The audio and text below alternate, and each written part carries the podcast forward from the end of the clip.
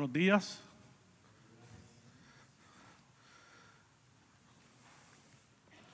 Nuevamente bienvenidos a la casa del Señor, ¿verdad? Iglesia Bautista Ciudad de Dios. Para los que posiblemente no me conozcan, mi nombre es Héctor Candelaria y soy uno de los cinco pastores de esta iglesia. Y si usted pregunta, ¿y por qué tantos pastores? Pues déjeme decirle que deben de haber más pastores atendiendo la grey por la cual Cristo nuestro Señor murió. Y es nuestra intención poder atender a las personas que vienen a este lugar, poder alimentarlos con la palabra y poder ayudar a los pastores mutuamente también, para que esos pastores no sean desgastados. Cuando vemos la escritura, vemos que hay una pluralidad de ancianos, una pluralidad de pastores, y queremos seguir el rol bíblico. So que gracias por estar aquí. La semana pasada, nuestro pastor Félix Cabrera, que por cierto no se encuentra hoy, está en un viaje en Oklahoma, eh, comenzó eh, una serie en los hechos de los apóstoles. En esta serie él empezó dando un recorrido de todo el libro de los hechos, dando el trasfondo histórico, dando fecha en que este libro eh, se escribió y dando elementos teológicos que también este libro compone. So que si usted por alguna razón no estuvo aquí con nosotros, le invito a, como dijo nuestro pastor César, a que pueda eh, abrir algunos de nuestros canales de Spotify, SoundCloud o iTunes para escuchar este recorrido. Pero hoy comenzamos el primer capítulo del libro de los Hechos. So que por favor vaya allí. Hechos capítulo 1, versículos del 1 al 11 es que vamos a estar, por la gracia de Dios, exponiendo en esta mañana. Hechos capítulo 1, versículos del 1 al 11. Y cuando usted lo tenga, por favor me dice amén. Escuchando unas paginitas por ahí. Bien. ¿Por qué no nos ponemos de pie para la lectura de la palabra? Después van a estar un buen rato sentados. La palabra poderosa de nuestro Señor Jesús dice de la siguiente manera. El primer relato que escribí, Teófilo, trató de todo lo que Jesús comenzó a hacer y a enseñar, hasta el día en que fue recibido arriba, después de que por el Espíritu Santo había dado instrucciones a los apóstoles que había escogido. A estos también, después de su padecimiento, se presentó vivo con muchas pruebas convincentes, apareciéndoseles durante 40 días y hablándoles de lo concerniente al reino de Dios. Y reuniéndolos les mandó que no salieran de Jerusalén, sino que esperaran la promesa del Padre, la cual les dijo, oíste de mí, pues Juan bautizó con agua, pero vosotros seréis bautizados con el Espíritu Santo dentro de pocos días. Entonces los que estaban reunidos les preguntaban diciendo, Señor, ¿restaurarás en este tiempo el reino de Israel? Y él les dijo, no os corresponde a vosotros saber los tiempos ni las, ni las que el, con su propia autoridad. Iréis poder cuando les y me seréis testigos en Jerusalén, en toda Judea y Samaria y hasta los confines de la tierra. Después de haber dicho estas cosas, fue elevado mientras ellos miraban, y una nube le recibió y le ocultó de sus ojos. Y estando mirando fijamente al cielo, mientras él ascendía, aconteció que se presentaron junto a ellos dos varones en vestiduras blancas, que les dije, varones galileos, ¿por qué estás mirando al cielo? Este mismo Jesús, que ha sido tomado de vosotros del cielo, vendrá de la misma manera, tal como le habéis visto ir al cielo. Ore conmigo. Padre amado y Padre bendito, te pido esta mañana, Señor, que a ti te plazca, Señor, en tu poder y tu soberanía, en usarme para exponer este pasaje, Señor, que podamos ver qué tú tienes que enseñarnos en esta mañana como, como iglesia, Señor, viendo esta serie Evangelio, Expansión y Misión, Señor. Cómo queremos ser una iglesia, Señor, parecida a la iglesia primitiva, Señor, donde tu Evangelio sea llevado hasta los confines de la tierra. Ayúdanos a implementar estos principios, Señor, que tú notas en tu escritura. En el nombre de Jesús. Amén y amén. Se puede sentar. Sabemos con certeza que la obra de redención que Jesús vino a hacer fue completada con su vida, con su muerte y su resurrección. Pero en otro sentido, la obra misionera de Jesús no ha culminado. Esa obra todavía no ha culminado. Es por eso que la iglesia de Cristo ha sido establecida y fue escogida con el propósito de dar a conocer a nuestro Señor Jesús. Entonces, dame darle un repaso brevemente de lo que vimos la semana pasada, que vimos que este libro de los hechos de los apóstoles fue escrito por Lucas, conocido como el médico, quien también escribió el Evangelio que lleva su nombre. Ambos escritos fueron dirigidos a Teófilo.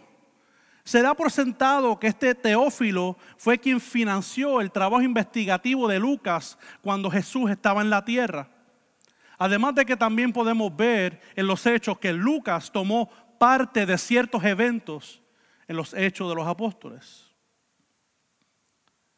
Por lo tanto, los eventos que se llevan a cabo en los hechos de los apóstoles son los sucesos que la, de la obra que Jesús todavía está haciendo por medio de su iglesia. Lo que comenzó a hacer en la iglesia primitiva y lo que continuará haciendo hoy a través de la misión, a través de la predicación del Evangelio de Jesús. es por eso que esta mañana yo he querido traer el tema de que la obra de Jesús no ha terminado la obra de Jesús no ha terminado. Aunque Jesús no está físicamente presente con su pueblo, ¿verdad? Aquí, hoy, Él ha enviado a su Espíritu Santo, el cual sigue estableciendo su obra del Evangelio. Él está con nosotros por medio del Espíritu que nos ha dado. Y en esta mañana queremos ver tres cosas importantes que el pasaje nos muestra. Número uno, la, necesidad del Espíritu Santo en la misión. La necesidad de enfocar en la misión. Y número tres, nuestra obediencia al rey de la misión. Entonces veamos el primer punto, la necesidad del Espíritu Santo en la misión. Y esto lo vamos a estar viendo desde los versículos del 3 al 5.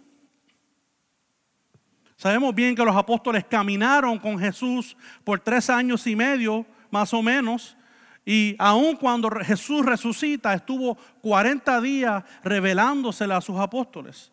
Y les enseñó todo lo concerniente al reino de Dios, según el pasaje nos muestra. Los apóstoles estaban empapados de este conocimiento para que ellos fueran a predicar la palabra. Estaban casi listos casi listos para ir y predicar a toda criatura. Pero Jesús les dice que esperen en Jerusalén. Esperen la promesa del Padre. ¿Y cuál es esta promesa del Padre? La promesa del Padre era enviar al Espíritu Santo. Y déjeme aclarar una concepción errónea que muchos hoy tienen sobre el Espíritu Santo. El Espíritu Santo es la tercera persona de la Trinidad. El Espíritu Santo siempre ha existido porque Dios siempre ha existido. El hecho que no veamos el Espíritu de Dios obrando de ciertas maneras tan claras en el Antiguo Testamento no significa que el Espíritu de Dios no estaba allí. Además de que sí hay sucesos donde el Espíritu de Dios se reveló. Lo que pasa es que ahora que en, esta época nuevo testamentaria podemos ver la función del Espíritu Santo mucho más específica. Porque Jesús cuando estuvo en la tierra nos explicó y nos dio a entender cuál era el rol del Espíritu Santo en la tierra. De hecho, antes de Pentecostés, antes de que el Espíritu fuera derramado de la manera en que nosotros vemos en el capítulo 2, ya el mismo Cristo le había soplado el Espíritu de Dios a los apóstoles. So que ve que esto fue un evento antes de Pentecostés. So que vemos, lo vemos claramente en, en, el Evangelio de Juan, capítulo 20, versículo 22. No lo voy a leer, pero se lo doy de referencia. Por esta razón es que el Espíritu de Dios o el Espíritu Santo no se limita solamente al evento de Pentecostés Aunque hago la nota aclaratoria, este derramamiento del Espíritu Santo marcó una señal escatológica. Y le voy a explicar con qué se come eso. Escatología lo único que significa es el conocimiento o la teología de los últimos tiempos. Es todo lo que significa esta palabra. Entonces, el derramamiento del Espíritu Santo fue el cumplimiento de las profecías del Antiguo Testamento concerniente a Él mismo a través de la obra que Jesús iba a hacer antes o después, disculpe, después que Él ascendiera a su trono. Él se iba a ir, pero dijo, pero yo le voy a dejar uno, el Espíritu de verdad, el Espíritu Santo. Cristo tuvo que ascender a su trono para dejar su Espíritu obrando en la tierra. Y aunque no voy a leer todos los versículos, pero de referencia hay versículos como Isaías 32, 15, Isaías 44, 3 al 5 y las profecías de Joel que hablan de este derramamiento del Espíritu Santo que iba a venir. No era nada nuevo.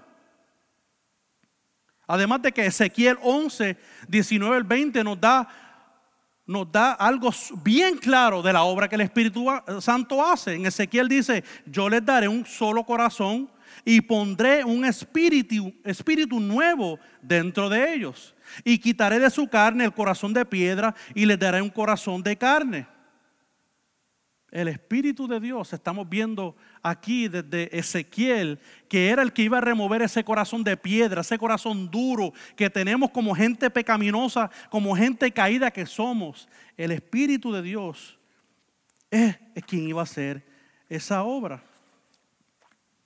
Un, comentarista llamado David Peterson nos dice esto. Él dice, estos textos nos dan una imagen amplia de la intención de Dios en renovar a su pueblo y su relación con ellos por medio del regalo del Espíritu en el último tiempo. ¿Qué? Le explico. No me miren así, no me miren tan serio, por favor. Esto quiere decir que este momento final, cuando el Espíritu Santo sería derramado, era crucial para la predicación del Evangelio. Dios atrayendo hacia él su pueblo de toda lengua, de toda tribu y de toda nación. So que los últimos tiempos, hermano, hace rato que estamos en los últimos tiempos. No es nada nuevo. Era el tiempo que Israel, el tiempo que los apóstoles estaban esperando, este último tiempo. Y estamos viendo que en el último tiempo el Espíritu de Dios fue derramado para coger entre sí gente de toda lengua, de toda tribu y de toda nación, porque como podemos ver, eso no es una obra que el hombre puede hacer. Esa es la obra del Espíritu de Dios. Entonces las instrucciones de Jesús a sus apóstoles era que esperaran, porque, porque la predicación del Evangelio es efectiva, porque es el Espíritu Santo el que aplica la salvación a la vida del creyente. Cuando una persona, queridos hermanos, se arrepiente y tiene fe en Jesús, esa es la obra del Espíritu de Dios. No es producto de nadie más. Jesús lo había dejado claro ya cuando caminó en la tierra entre sus apóstoles. En ese entonces todavía sus discípulos aprendiendo de todas estas cosas. Y en Juan 17, si usted no me cree, después lo puede ver en su casa. Vemos donde Jesús explica cuál era la función, el rol, la obra, el trabajo del Espíritu de Dios. Le dice que Él va a convencer al mundo de pecado. Y le dice que Él es el quien va a revelar la verdad de Jesús a los pecadores. No soy yo, no es usted, es el Espíritu Santo de Dios. Por eso, eh, por eso es que entonces podemos ver, cuando ahora este, vemos el bautismo eh, de Juan, el bautista, ¿verdad? En el versículo 5 podemos ver que este bautismo que Juan hizo era solo un preámbulo de lo que iba a venir después. El bautismo de Juan era un rito judío simbolizando el lavamiento de los pecados. Era de forma simbólica, no era una cosa que tenía fuerza ni energía ni nada por el estilo. Era simplemente, era un rito.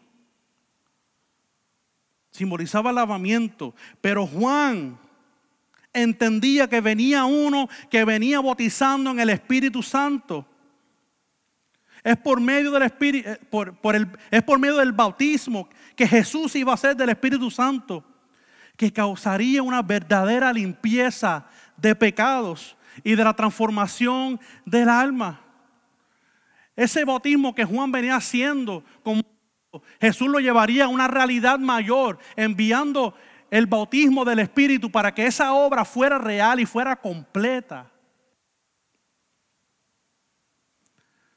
Hermanos, el bautismo del Espíritu Santo es una investidura en el creyente. Es estar inmersos. O déjeme decirlo de otra forma. Él está inmersándose en usted. Él se inmersa en usted.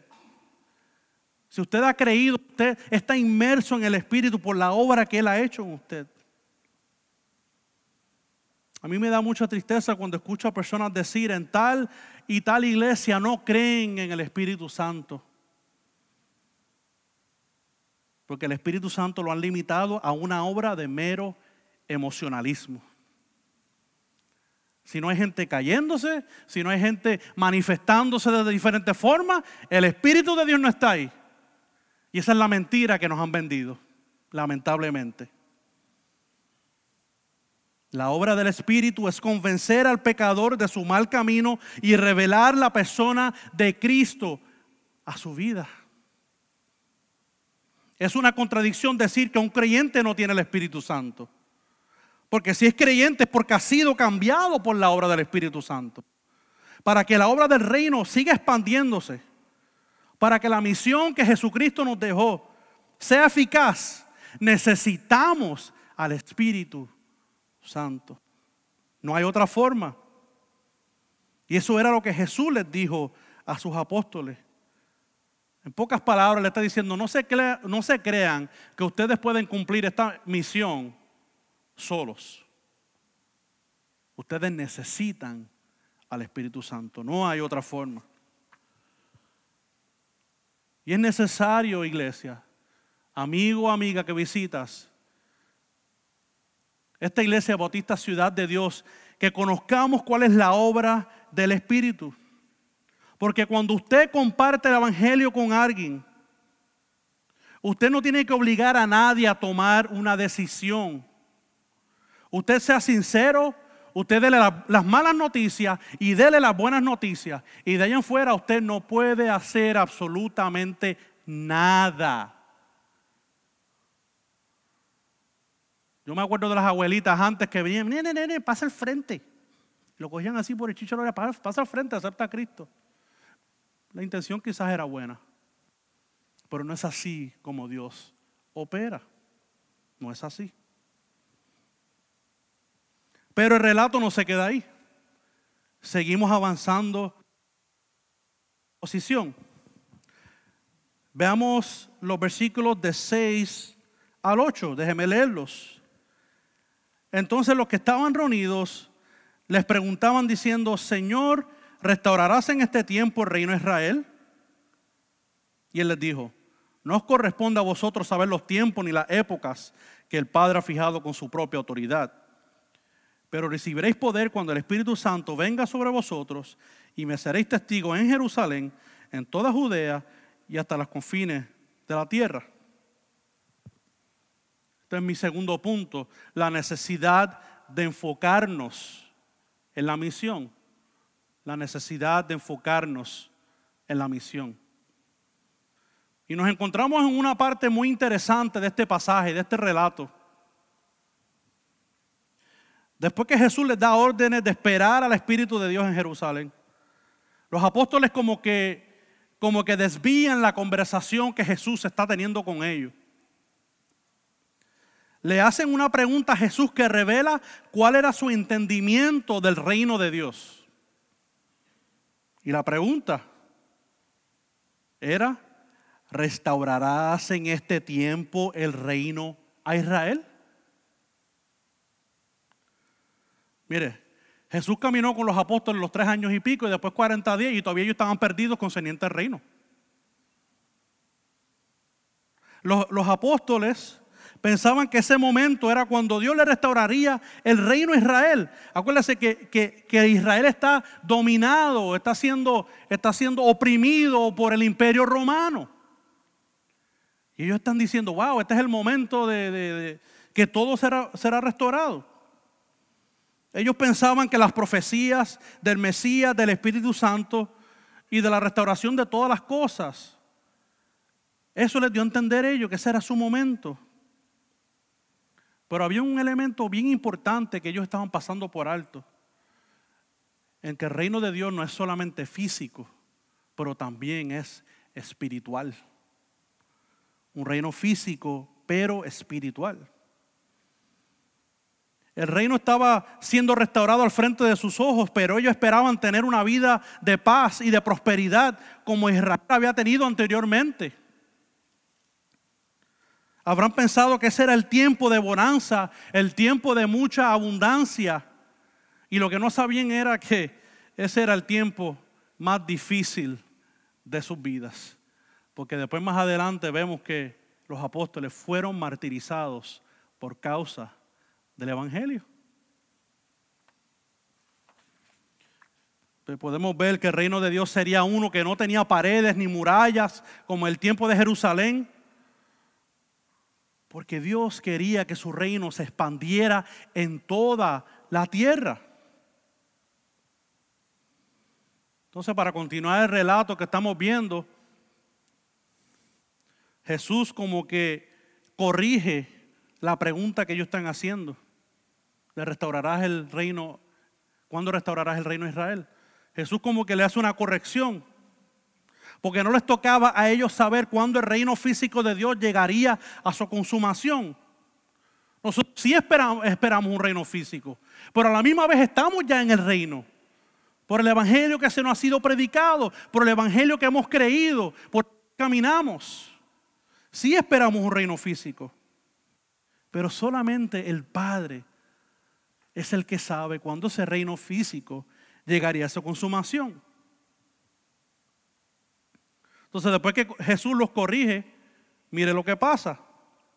Jesús vuelve a reorientar la conversación. Es como que, espérate, ustedes se fueron para allá, déjenme yo traer la conversación de nuevo donde estábamos. Él vuelve a dirigir la conversación nuevamente a cuando Jesús envíe su espíritu y lo que deben de hacer cuando Él descienda, cuando Él descienda. Lo vemos en el versículo 8. Nuestro pastor Félix Cabrera nos dijo que el corazón del libro de los Hechos de los Apóstoles es el capítulo 1, versículo 8. Yo concuerdo con él. Pero recibiréis poder cuando el Espíritu Santo venga sobre vosotros. ¿Y qué vas a hacer con eso? Y me testigos en Jerusalén, en toda Judea y Samaria y hasta los fines de la tierra. Es como si Jesús le hiciera la pregunta a ella, a ellos. ¿Ustedes quieren ver el reino restaurado? Pues para eso fue lo que yo los llamé. Para que restauren el reino por medio de la predicación del Evangelio. No podemos olvidarnos del Evangelio de Marcos en el capítulo 1, versículo 15, donde dice el mismo Jesús, el tiempo se ha cumplido no que se va a cumplir, sino el tiempo se ha cumplido y el reino de Dios se ha acercado. Arrepentíos y creed en el Evangelio. En otras palabras, como los apóstoles iban a restaurar el reino por medio de la predicación del Evangelio de Dios. Arrepentíos y creed en el Evangelio. El reino de Dios ha sido traído, mis hermanos, por medio de Jesús. Rey del reino les promete darle el Espíritu Santo para que su nombre se haga famoso por toda la tierra. Queridos hermanos y hermanas, amigos y amigas, sabemos que habrá un día donde Cristo restaurará su reino físico entre nosotros. Pero Él quiere que en lugar de enfocarnos cuando estas cosas ocurrirán, él quiere que prediquemos el Evangelio de salvación a Puerto Rico, a San Tomás, a la República Dominicana y hasta los confines de la tierra. Ese es el mandato que nos ha dado. Que dejemos de estar entreteniéndonos con aquellos que dicen saber el calendario judío y pueden predecir la fecha de regreso de Jesús. Que dejemos de escuchar a aquellos que hablan falsedades diciendo que saben la, hora y el día donde Jesús regresará. Ese no es el enfoque de la iglesia. Y si ese es su enfoque, su enfoque está mal puesto. Sí, es nuestra esperanza ver el grandioso momento donde Cristo vuelva y todo ojo le verá donde podremos estar con Él hasta la eternidad y abrazarlo, porque esa es nuestra esperanza, que podamos adorarlo, que podamos quedarnos en asombro por su gloria cuando lo veamos. Pero hasta que ese día no ocurra, hay un trabajo que tenemos que hacer. Hay un mandamiento que Él nos ha dejado y hemos fallado en cumplirlo y es llevar la gran comisión.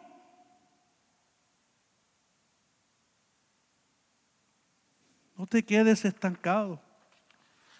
Las almas se pierden si no se les predica, si no se les comparte el Evangelio de Jesucristo. ¿Cómo conocerán al Salvador si no te sales de tu zona de conformidad? ¿Cómo conocerán al Rey que murió en una cruz por pecadores que no merecen salvación? Porque la última vez que yo verifiqué, ninguno de los que estamos aquí merecemos esa salvación. ¿O estaré equivocado? Enfócate en Cristo y su misión. Es triste cuando la iglesia tiene su enfoque en otra cosa que no sea que la gloria de Cristo sea conocida en la tierra. Sus enfoques son los placeres de esta tierra. Su enfoque está solo en la lo cómodo que puedan estar, las comodidades que este mundo pueda traer. Y mi alma se rompe cuando escucho a personas demandar riquezas y demandar sanidad de Dios. ¿Qué nos creemos nosotros que nosotros somos? Si esto es por pura gracia y misericordia, que usted y yo estemos aquí presentes. Querido amigo y amiga que tú estás aquí hoy, Posiblemente yo no te conozca, yo no sé si tú te has arrepentido y has tenido fe, pero no esperes más, por favor. Porque va a haber un día, sí, va a haber un día donde regresará y será muy tarde. Arrepiéntete y cree en Jesús para el perdón de tus pecados. No podemos demandar de Dios. No estamos en ninguna posición donde la criatura pueda demandar del Creador. A mí, eh, una vez yo escuché una predicación de un pastor, él se llama, no, no es Buddy Bushman, es Buddy Bacum. Pastor reconocido en los Estados Unidos. Él cuenta una experiencia que él tuvo con un joven estudiante. Y yo voy un poquito porque a mí me interesa que ustedes escuchen parte de la conversación que él tuvo. Una vez le preguntaron a Buddy Bacum que si Dios es bueno, ¿por qué permite la maldad? Bori le dijo, la pregunta está mal formulada. El joven estudiante le contesta, ¿cómo que está mal formulada? Es mi pregunta y yo la hago como yo quiera, decía el joven estudiante. El pastor Bori vuelve y le dice, tu pregunta está mal formulada, porque en vez de preguntar por qué un Dios bueno permite el mal, deberías de estar preguntando porque si nosotros, siendo pecadores, habiendo ofendido a un Dios santo, ¿cómo es que Él permite que todavía nosotros permanezcamos con vida? Esa es la pregunta que tú te debes de estar haciendo, le dijo Él. Queridos hermanos y hermanas, solo por su gracia y por su misericordia. Dios hace demanda de nosotros y tenemos que enfocarnos que Él ha dado un mandamiento, que nos enfoquemos en su misión, que prediquemos el Evangelio a toda criatura. So que tenemos un trabajo que tenemos que hacer. Necesitamos obedecer al Rey de la misión. Y ese es mi tercer y último punto. Nuestra obediencia al Rey de la misión. Y llegamos a la conclusión de las palabras de Jesús, donde Él asciende al cielo hasta que los, a los apóstoles lo dejan de ver. Leamos versículos del 9 al 11. Después de haber dicho estas cosas, fue elevado mientras ellos miraban y una nube le recibió y le ocultó de sus ojos. Y estando mirando fijamente al cielo mientras él ascendía, aconteció que se presentaron junto a ellos dos varones en vestiduras blancas, que les dijeron, varones galileos, ¿por qué estás mirando al cielo? Este mismo Jesús que ha sido tomado de vosotros al cielo vendrá de la misma manera, tal como lo habéis visto ir al cielo. Yo me imagino que los apóstoles se preguntarían, pero si acaba de resucitar hace más que 40 días y ya se vuelve y se, se nos va otra vez, el Maestro, el Salvador, el Rey de Gloria, vuelve y se va. ¿Por qué nos deja? Me imagino que todavía los apóstoles están tratando de procesar todo esto del reino, que ellos pensaban que todo era el momento físico, como que es un reino espiritual. Yo me imagino que ellos estarían un poco aturdidos. Ellos no entendían al momento que Jesús era el Mesías prometido, era el hijo de David que tenía que entronarse desde el cielo, y ellos estaban claros que él era el hijo de David. Pero como las profecías hablaban de un trono y hablaban de descendiente de David, ellos pensaban, pues sentar a un trono físico. Pero en Hechos 2, del 29 al 36, que me gustaría que lo buscaran, porque yo creo que lo debemos de leer. Para que usted vea que esto no es ninguna cosa espiritualizada, ninguna cosa eh, eh, sacada de su contexto. Es que la misma escritura explica la escritura concerniente a estas cosas. Hechos 2, 29 al 36, y esto será un versículo o un pasaje después más explicado, pero yo quiero darle esta referencia. Porque más adelante en el capítulo 2 ya ellos entienden, han creído desde el Antiguo Testamento. Y mira cómo eh, Pedro en su predicación a, los que tres mil que fueron salvos, él dice, empezando en versículo 29, hermano, del patriarca David os puedo decir que murió y fue sepultado y su sepulcro está entre nosotros hasta el día de hoy.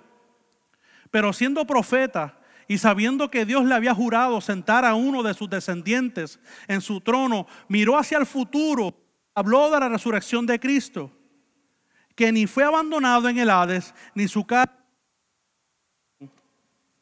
A este Jesús resucitó Dios, de lo cual todos nosotros somos testigos. Así que exaltado a la diestra de Dios y habiendo recibido del Padre la promesa del Espíritu Santo, ha derramado esto que vosotros veis y oís. Porque David no ascendió de los cielos, pero él mismo dice, dijo al Señor a mi Señor, siéntate a mi diestra hasta que ponga a tus enemigos por estrado de tus pies. Y ahora el 36, aquí quiero llegar a la carne del asunto. Sepa pues con certeza toda la casa de Israel que a este Jesús, a quien vosotros crucificasteis, Dios le ha hecho Señor y Cristo, el Hijo de David, se ha entronado en el universo, no solamente en un pedacito de tierra, desde el cielo, gobernando todo, que su evangelio se ha expandido sea creciendo, que las almas vengan al arrepentimiento. So que ahí vemos que Cristo Jesús no es solo rey de un pedazo de tierra, sino un rey de todas las naciones, de todo el mundo. Y el momento de que Jesús asciende, lo que los apóstoles, querían, era que su rey se coronara en Israel. Pero Dios quería entronarlo desde el cielo. Además de que era necesario que Jesús fuera entronado en el cielo para que pudiera enviar al Espíritu Santo. El Espíritu Santo prometido desde el Antiguo Testamento, desde años pasados. Los apóstoles no se quedarían solos. Se quedaron perplejos. Ellos se quedaron petrificados. Yo me imagino cuando Jesús comenzó a ascender hasta que una nube lo, lo lo, perdieron de vista por una nube. ¿Usted nunca le ha pasado que, que en alguna ocasión le pasa un perro grande por el lado y usted como que siente escalofrío, como que ese perro me va a morder o me va a hacer algo, como que se queda petrificado, usted no sabe si correr, si, si quedarse o qué. Usted no sabe. Yo me imagino que a los apóstoles habrá parecido como que se fueron y se habrán quedado así como que estáticos. Se fue.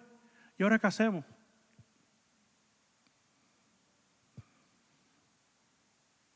Al punto que dos varones con vestiduras blancas tuvieron que llamarle la atención.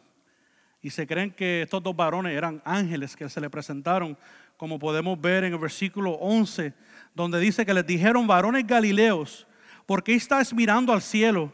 Este mismo Jesús que ha sido tomado de vosotros al cielo, vendrá de la misma manera tal como le habéis visto ir al cielo. Preguntas interesantes, ¿por qué te quedas mirando al cielo? ¿Por qué te quedas parado ahí? ¿Por qué se quedan ahí perplejos?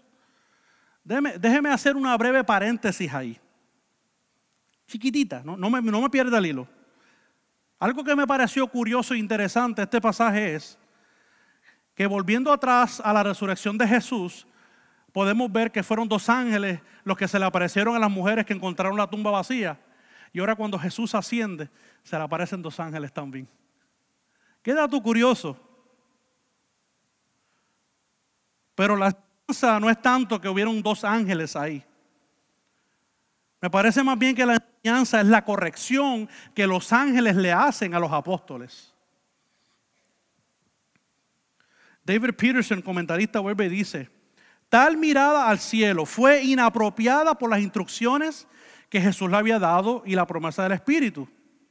Porque Jesús había sido llevado repentinamente al cielo y no lo volverían a ver hasta su regreso.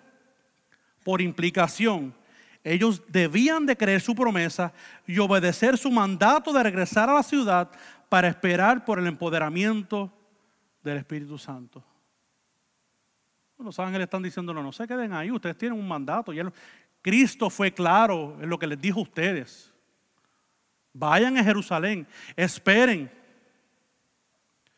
Jesús estaba esperando y requería obediencia de los apóstoles. No lástima por su Salvador, no lástima por su amigo que se había ido, por su maestro. Jesús, aunque no estaría presente con ellos físicamente, prometió darles el Espíritu Santo. Y por medio de él estarían con, eh, eh, Jesús estaría con ellos hasta el cumplimiento de toda la... Cristo yo estaré con ustedes hasta el final del tiempo. Hasta el final del siglo yo estaré con ustedes. Queridos hermanos, Cristo está en medio de su iglesia. Jesús ha prometido no dejarnos solos. El Espíritu Santo fue prometido para no dejarnos solos y para ayudarnos a cumplir la gran comisión. Jesús continúa su obra hoy por medio de todo aquel que ha sido transformado por su glorioso evangelio. No te quedes petrificado como se quedaron los apóstoles, esperando eso de Jesús.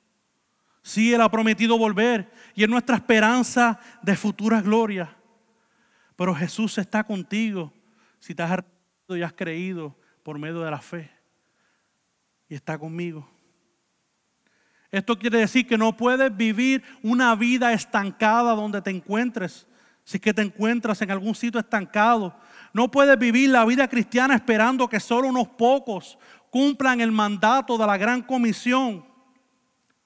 Y más adelante en esta serie vamos a ver que la iglesia primitiva sabía que era su responsabilidad con esta gran comisión.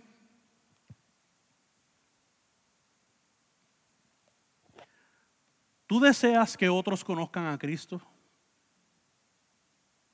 Si tu respuesta es no, déjame decirte que vives en desobediencia al Señor Jesús. Si tu deseo no es que otros sean salvos, muestras, no, no muestras el corazón del Salvador, si no deseas que otros sean salvos. entonces debes de preguntarte si verdaderamente estás en la fe. Nuestros deseos deben de reflejar los deseos del que murió por nosotros.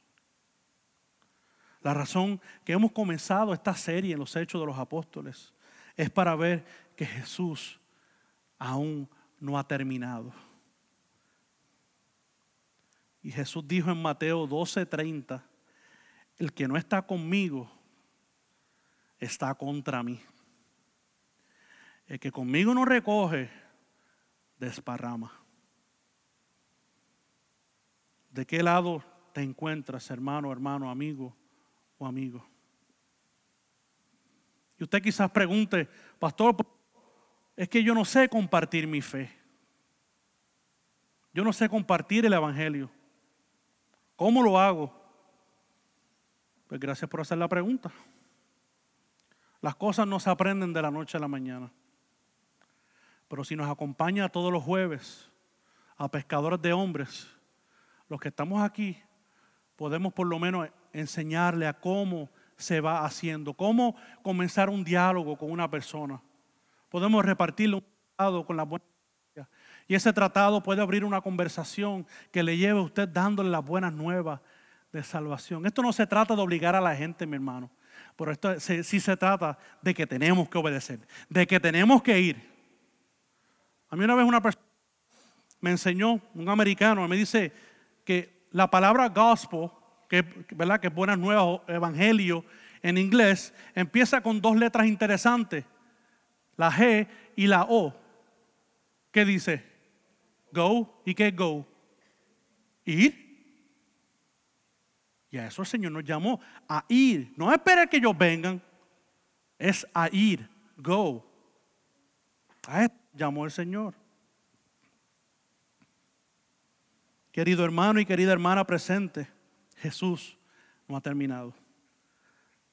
Acuérdate que el Espíritu Santo ha sido dado para revelar a Jesús y tú lo único que puedes hacer es proclamar las buenas nuevas de salvación. Eso sí está en tus manos, el proclamar las buenas nuevas. Tampoco dejes de tener, no dejes desviarte del mandato de Cristo. Necesitas estar enfocado en la misión de Dios. Cualquier otra cosa puede esperar. Así como tú deseas posiblemente tener una vida santa delante de Dios, porque quieres vivir agradándole, así también tienes que vivir obedeciendo en su gran comisión, predicando a toda criatura. Vive con la vida,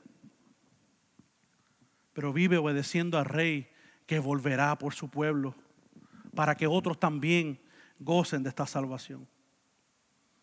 Y amigo o amiga presente que posiblemente no conoces a este Señor, del cual hablamos, déjame decirte que es nuestra responsabilidad como iglesia, como convertido, en predicarte el Evangelio a ti.